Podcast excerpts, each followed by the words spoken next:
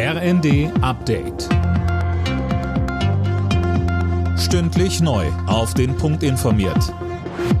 Ich bin André Glatzel. Guten Abend. Keine Woche ohne Streiks. Heute sind die Flughäfen dran. An insgesamt elf Airports hat das Sicherheitspersonal die Arbeit niedergelegt. Laut Flughafenverband fallen dadurch mindestens 1100 Flüge aus. Morgen geht es gleich weiter, denn ist der Nahverkehr betroffen. Verdi Chef Wernicke sagte im ersten, über 20 Prozent aller Plätze von Busfahrerinnen und Busfahrern, U-Bahn-Fahrern sind unbesetzt. Es finden sich keine Menschen, die dorthin wollen weil es extrem unattraktive Arbeitszeiten sind, äh, manchmal Auseinandersetzungen mit Kundinnen äh, und Kunden, viel zu kurze Ruhezeiten. Deshalb geht es darum, die Attraktivität zu steigern. Auf einem EU-Sondergipfel in Brüssel haben sich alle 27 Mitgliedstaaten auf ein Hilfspaket von 50 Milliarden Euro für die Ukraine geeinigt. Das hat Ratspräsident Michel mitgeteilt.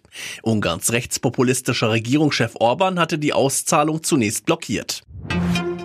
Die Union bremst die Haushaltspläne der Ampel aus. Der Bundesrat wird sich morgen noch nicht mit dem Haushaltsfinanzierungsgesetz beschäftigen. Mehr von Tim Britztrup. Aktuell berät der Bundestag noch über die Einzelposten. Fertig wird der Haushalt für das laufende Jahr aber auch diese Woche nicht, weil die Länderkammer auf Druck der unionsgeführten Länder nicht über das Haushaltsfinanzierungsgesetz beraten wird. Darin sind beispielsweise auch die Kürzungen beim Agrardiesel enthalten und die sind wohl auch der Grund für die Aktion von CDU und CSU. Ampelpolitiker reagieren verschnupft und sprechen von einer destruktiven Blockadehaltung der Union.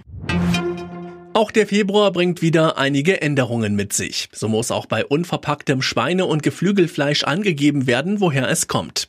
Außerdem werden Zuzahlungen bei Medikamenten nicht mehr nach Anzahl der Packungen, sondern nach der Gesamtmenge berechnet. Alle Nachrichten auf rnd.de